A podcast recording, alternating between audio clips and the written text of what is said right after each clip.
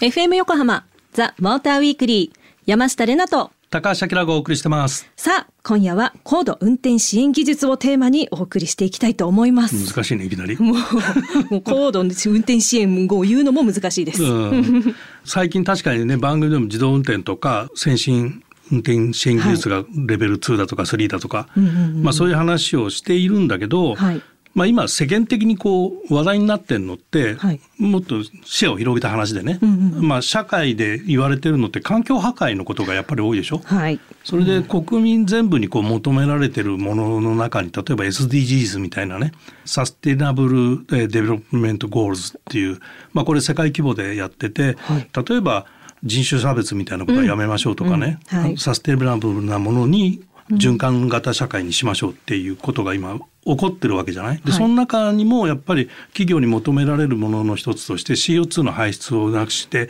カーボンオフセットはい。しましょうみたいなことが出てるじゃない？はい。でそこはまあ自動車産業で考えていくと CO2 がやっぱり関わるよねっていうところで、先日ねポルシェがねポルシェジャパンがその CO2 オフセットプログラムっていうのを出したのね。ポルシェインパクト。っていうプログラムなんだけど、はい。これ何かっていうと、自分の乗ってるポルシェ、はい。これの排出した CO2 の量に対して金額が設定されて、はい。それを払うことによって今設定されてるのがジンバブエの共和国に生息地帯の保護費用に使うとかベトナムの水力発電に費用を使うとかそういうふうになっていくる。でヨーロッパなんかはねその自分の乗ってる車の出した CO2 の量に税金がかかってる。うん。だから電気自動車が加速してるっていうのはそういう背景もあるのね、欧州では。うんうん CO2 排出量ってはい。燃費とイコールなんで燃費が悪ければ CO2 がいっぱい出てると。であの燃費が良ければはい。CO2 はあんま出してないと、な単純にね。単純でした。で EV になると、はい。で CO2 出してないからお欧州で言えばグリーンタックスゼロみたいなところなわけよ。ね、各会社にもそうやってなんか罰金じゃないですけど課せられてるって言ってたじゃないですか、うん CO2 の排出量。うん。で 今あの聞いてて車が出してる CO2 に対して罰金なのかなって思っちゃってたからそのクリーンに環境に返していくっていう考え方が素敵ですねって思いました。だからそう考えていくと、うん。各自動車メーカーなりね企業なりがどういう使い方をするかにもよるんだけども、まあはい。ポルシェインパクトっていうのはそういう使い方をしてますっていうのが一つ出てきてると、はい。だから結果的にヨーロッパで言えば税金払いたくないなっていう人たちは 電動車が欲しいっていうさ。単純な。単純に。まあそれ多分俺もね、んヨーロッパ住んでたらね電気自動車がいいかなって思うよね 絶対そうですよね。タックスはフリーの方がいいってなりますわ。そうそうそう。で、はい今そういう環境破壊の問題とか CO2 の問題とかそういうことがあって電動化になっていってっていう流れが大きくあって、はいその電動化の中にその交通事故みたいなことも今度含まれてくるでしょ？はい。で、社会問題として交通事故死ゼロみたいなものを目指すっていうのも一つ大事な命題としてあって、はいで事故を起こさないためには、まあ、自動化技術を使うといいんじゃないの？ってで今、緊急自動ブレーキ？はい。あれを結構みんな体感してる人何人かいるんじゃないかなと思うんだけど、はあまあぶつからなくなってきてるわけよね。車自体がね。そういう装備をすることによって、はい。だから接触事故も減ってきてるし、ん。まああの嘘か本当か板金屋が困ってるみたいな話も聞くしね。それはね悲鳴ですね。うんでその自動化技術っていうのを高度化していくと自動運転につながっていきますよっていうのがあってんでこれは世界的にみんな開発をしてるんだけど、はいつい先日あのホンダがレベル3の自動運転っていうのを出しました、はでトヨタは高度運転支援技術っていうのをレクサスのハイブリッド、はい。その LS のハイブリッドね。それと未来、未来。燃料電池車のに搭載しましたっていうのがあるのね。でそういう流れの中でトヨタが考えている自動運転っていうのは、まあモビリティチームメイトコンセプトってトヨタは言ってんだけど、はい。その自動化技術をねどういうふうに使うかっていうのは車が人から運転を奪うっていうものでもなく、ん。それから単に人に代わってシステムが運転するっていうことでもなく、なく、おー人と車双方がはい。パートナーとして尊重し合うこと、なんか素敵。運転を楽しんで時にはシステムがやりますよみたいな。本当のはい。安全安心移動の自由を実現したいっって考えてるのが トヨタの自動運転への考え方なのね。なんか結婚の誓いの言葉に欲しいですね今の。素敵。へえ、うんそうなのよ。うん。でそういうコンセプトを考え自動運転に対する考え方をベースにしてこの前で発表したアドバンスドドライブ高度運転支援技術商品名がアドバンスドドライブっていうものを開発しましたと。なるほど。でそれの技術的な特徴っていうのを、はい。がまあそのえーインテリジェント。の。賢い賢い。はい。知能化リライアブル。リライアブル。信頼性みたいな。それからパーセプティブっていうね高い認識性能、まあ、知覚みたいなところ。あ知って覚える知覚ね。はい。とかインタラクティブ。インタラクティブ。ドライバーと車の対話。それからアップグレーダブル。ソフトウェアのアップデート。出ました。っていうようなまあ英語が。英語がもう英語が。単純に苦手でええ。失礼しました。まあそういった5つの特徴を備えてるっていうのがこの間あの発表されたアドバンストドライブの中身なんですね。はい。なんか2021年って感じ。はい。はい、でそ その技術的特徴の、はい。えー5つ、それ何なの？っていうと人間はさ例えばトラックが走ってるのを見ると、はい。えー自分から離れてってる近づいてってるそれからブレーキ踏まないと危ないとかっていうのは、まあ無意識の行動と言ってもいいぐらいはい。自然に反応することなんだけども、それはなんか例えば子供の時に、まあ、車じゃなくてもなんか机の角に頭ぶつけたみたいなことで こう覚えていくじゃない。そうですね。ね、よ これやると転ぶとかさ これやると痛いとかさ痛い思いしないとわかんないんですよね。でそういう学習を子供の頃からしていって、ある年齢になったら車も運転できるようになって、これはやばいんだとかさそういうことが出てくるわけでね、はいところが機械ってそういうことって経験しないじゃないですか。そうですね。だそういうことを機械に覚えさせるのをディープラーニングって言ったりしてて。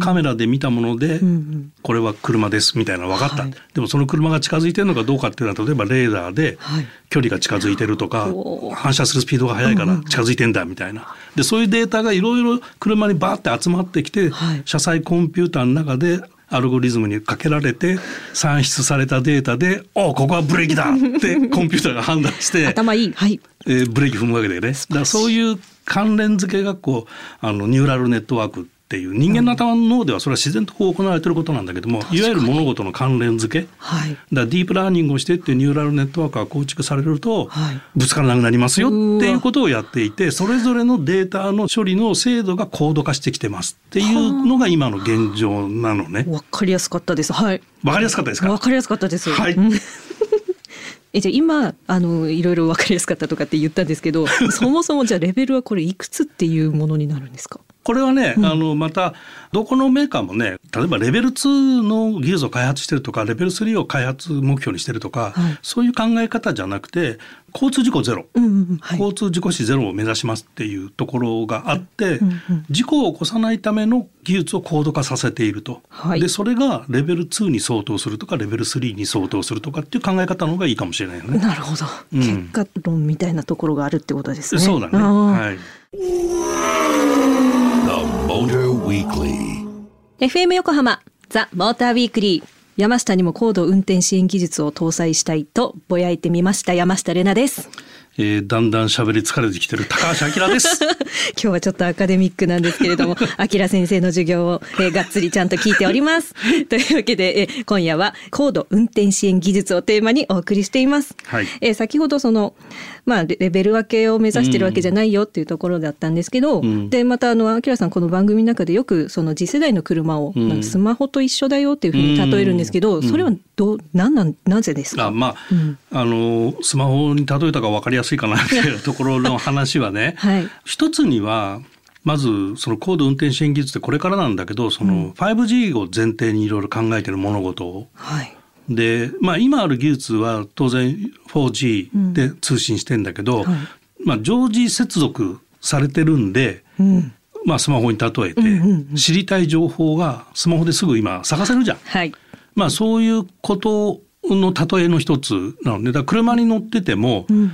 例えばえーこの先渋滞があるとか、あ道路通行止めになってるとか、はい。車線規制があるとか、うんうんなんかそういう情報を車がちゃんと理解するかどうかっていうことができるようになると。ーうん。でこれが、えー、とナビの機能と、はい。まあ、セットなんだけどえー自分の自社位置はい。の精度っていうのもおー。GPS を含めてね、えーナビとリンクして、はい相当精度が上がらないと自動運転ってやっぱ難しいのね。んでそれをセンチ単位でこう自社位置を精度を測っていくっていう技術が今いってて。センチ。そうそうそう。だからどこの車線を車線から何センチ離れたところを走ってるかっていうのをはい車が理解してるってことなんだけど、でそれができるから車線変更ができるようになったりとかなるほど。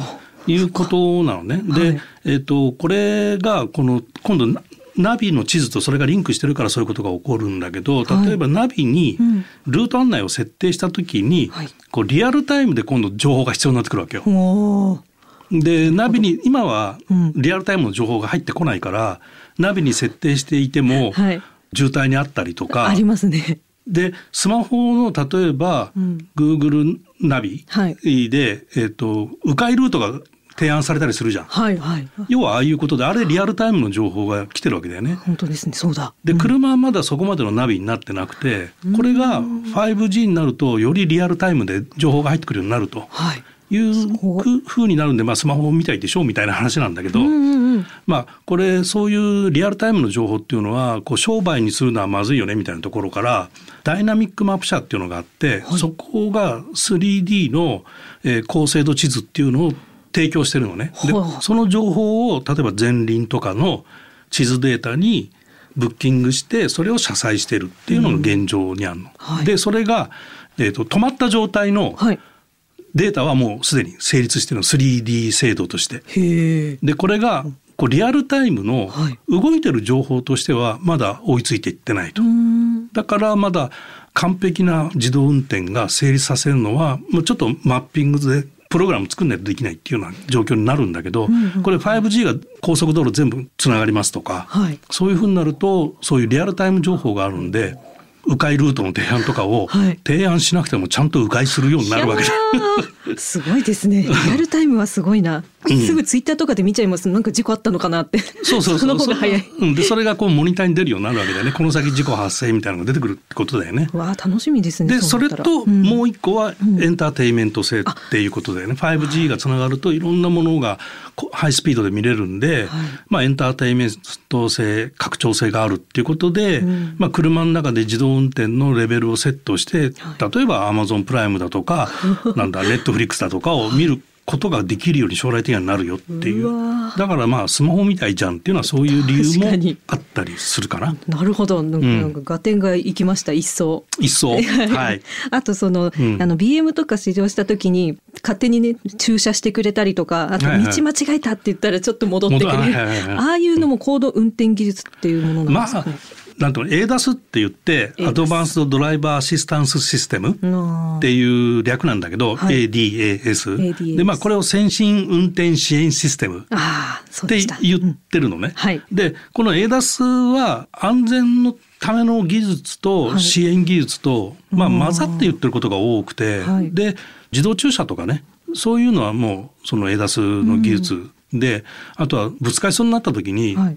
止まるじゃない、ああいうのは安全技術だよね。で、そういうものはいろいろとこう複雑にミックスされてる高度技術っていう理解でいいんじゃないのかな。うんなるほど。うん。じゃあその今そのレベル4とか5とかになってきたら、ん行動を走行するとかなんかいついつも高速だよっていうおっしゃるじゃないですか、うんうんうんどうなんでしょうかそのレベルが上がってきたら。これね、はいそのマニュアルで運転しているドライバーがいっぱいいるんで、うんそのそういうドライバーがどういう反応するかっていう、まあ、社会の重要性って言ってるんだけど、うん社会が受け入れてくれるかどうかっていう問題がまずそこ 一つある。はいでこれシステムが動かすと例えば横断歩道を人が渡ろうとしているだけで絶対に車動かなくなるんで。お前いつまで止まってるつもりなんだよみたいなことが起こってくるからね。なるほど確かに。だからそこら辺もその行動で使うようにするかどうかっていうのはその国によっても違うだろうしみたいな。だからやっぱり限定的にいろんなところで使っていく。ん。例えば今レベル4とかレベル5はい。でいくとレベル4だと例えば無人のバレー駐車っっていうのがあって、高級ホテルとかだと車寄せに乗り付けた時に、ベルボーイの人に鍵渡して車を駐車してもらうじゃない、はいはいはい。バレー駐車って言うんだけどあれを無人でやってくれるのおねー。でこれも実証実験がメルセデスはやっていてステュートガートの空港にそのバレー駐車用の駐車場を作ってて。でちょっと前1年か2年前はあのメルセデス・ベンツミュージアムがあって、はいそこのミュージアムの駐車場はもうバレー駐車を無人でやってたのね。なんとなんとなんかワンコにハウスっていうみたいな感じですね。正解です。ありがとうございます。で車降りて、んあのスマホでねボ,、はいボタンをピッて押すと車が勝手にビューって地下に降りてってで空いてるスペースを自分で探して自分で止まってるわけ。で帰ってきたら自分でスマホでまたはい「来いよ」ってやると、まあ戻ってくるわけですよ。なんとお利口ちゃんなんでしょう。うん。そういう使い方とてもいいですよね。そう。でそれとあとレベル5になると今度運転手がいないとかハンドルがないみたいな。そういう車がこう出てくる。でこれは今現実としてはねまだ見てないんだけども、はいまあ俺個人的にはね、その街の中をレベル4レベル5で走れるような時には多分、ん空飛ぶ車ができてると思う。もう本当バックトゥーザフューチャーのもう目に描いたような未来なうん、それね。遠い未来じゃないと思ってるんで。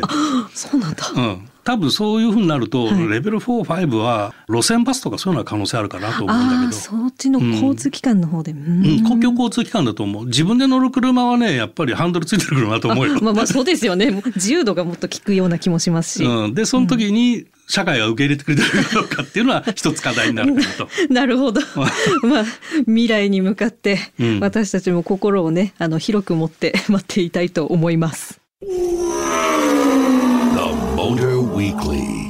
FM 横浜ザ・モーターウィークリー山下れなとだいぶ話疲れた高橋明です。でも元気そうでよかったです。はいさあここからは、えー皆さんからいただいたメッセージを紹介します。えーラジオネームキャノンボール2のスタリオン好きさん。高橋さんこんばんは。こんばんは。初めてメッセージします。ありがとうございます。えー最近はハイブリッドや電気自動車の話題がよく出てきますが、うん。59のおっさんである私からすると 車といえば80年代ならグループ A、今なら GT300 や500に登場する車です、うんうん。とにかく市販されている車が高速で競い合うのを見るのが最高です。就職して初めて買った車はグループ A で優勝した車でしたなるほど。というメッセージでした。GTR かな。かっこいいな、うん、ちなみにあきらさんは初めて買った車は何ですか？初めて買った車、はい。えーギャラン GTO うん。わからんのね。聞いたことない。聞いたことい、ない。はい。以上。う ん終わってしまった。うん、なんかね、はい。あのやっぱ中学ぐらいから車に興味を持ってて自動車雑誌をよく見てて Z が欲しいなとかさ、はい。セリカが欲しいなとかなんか乗ってみたいなみたいなのが中学高校ずっとあって免許取って、はい。実際に買える車なんだろうってたどり着いたのがまあ見た目だよね。かっこよくあてまあまあ大事ですよね、そうだよね。キャノンボール2って知ってる？うんキャノンボールってはいアメリカの映画だったんだけど、うんうん誰が一番先に到着するかあなんか前話してましたね ありました番組で話してたそうはいはいはいとっても楽しかったねこの時代は。はいいろいろ今だと P なことが多かったやつでしたね、はい面白かったです、でその当時も当然 P ですよ。あ、そっかそっか。何でもありだと思い込んでました。失礼しました。えーラジオネームキャノンボール2のスタリオン好きさん、メッセージありがとうございました。ザ・モーターウィークリー、新しくなったオリジナルステッカーをお送りします。そして、引き続き皆様からのメッセージもお待ちしています。ザ・モーターウィークリー、エンディングのお時間となりました。今夜は、高度運転支援技術をテーマにお話ししてきました。脳みそウニです。わかったかな？わ かいや、わかっりわかりました？わかりましたよ、多分。うんなんか車の番組で車の話をしたんだかなんだかよくわかんないんだけど、よく聞くフレーズとしては100年に一度の大産業革命中みたいな話はよく聞くと思うんだけど、結局背景に今言ったようなことがあるんで車は大きく変わらなきゃいけない時代になっちゃったっていうところで、そそれの成果が今ぼちぼち出始めてきてるっていうその一つが、まあ、運転支援技術だったり自動運転化技術だったりするっていうことなんだよね。だからこの先出てくる車はやっぱりより高度化されていくし、よりこう人に寄り添ったものをどうしたらシステムが動かしてんじゃなくて、どうしたら人に寄り添った車になるのかっていうのを今自動車メーカー一生懸命やってるところなんで、うん。そういったところに注目してると、まあ、今の車がよくわかるかなっていうところ。でなんだろう昔は良かったっていうのは絶対にあるんだけど、うんはい。昔みたいに大排気量 NA っていうのは今のガソリンではもうないの。ただし、はい。燃料が違うとありえるかもみたいな、なるほど、うん、燃料がガソリンじゃなくて、し要は CO2 出出なきゃいいんで CO2 出ない何かの燃料が開発されるとはい。大排気量でエンジンの音がボワー エンジン音は無理かな。かんないけど。音つけましょうまた、うん。はい、なんかだからそういうふうにまだまだこれからいろんなことが変わりますよっていうところ。うーん。なんかが伝われば。うん、車はなんか相棒ってよく言ってましたけどなんかその相棒からちょっと微妙な変化ですけど、パートナーになっていくみたいななんかその微妙な変化があるんだなっていう感じであしたけど。あそうなのかもね、うん。なんかそのシステムが動いちゃうとなんか道具になっちゃうでしょ、はい。そこが道具にならないでそのパートナーとか相棒とかっていう立ち位置にいたいよねっていうのはカーメーカーはやっぱ考えてるんで、うん。もうそこは大丈夫だと思いますけどね。はい、はい。ありがとうございます。そして番組では皆様からのメッセージを募集しています。マニアックな話聞いてみたい話高橋明さんに聞いてみたい車のことなどなどたくさんのメッセージお待ちしております。メッセージの宛先は tm アットマーク fm 横浜 .jp tm アットマーク fm 横浜 .jp ツイッターではハッシュタグモーターウィークリー847でつぶやいてください。そして番組連動のウェブサイトモーターウィークリーウェブオートプルーブができました。車の最新情報満載なのでぜひ皆様チェックしてみてください。ということでここまでのお相手は山下れなと高橋明でした。また来週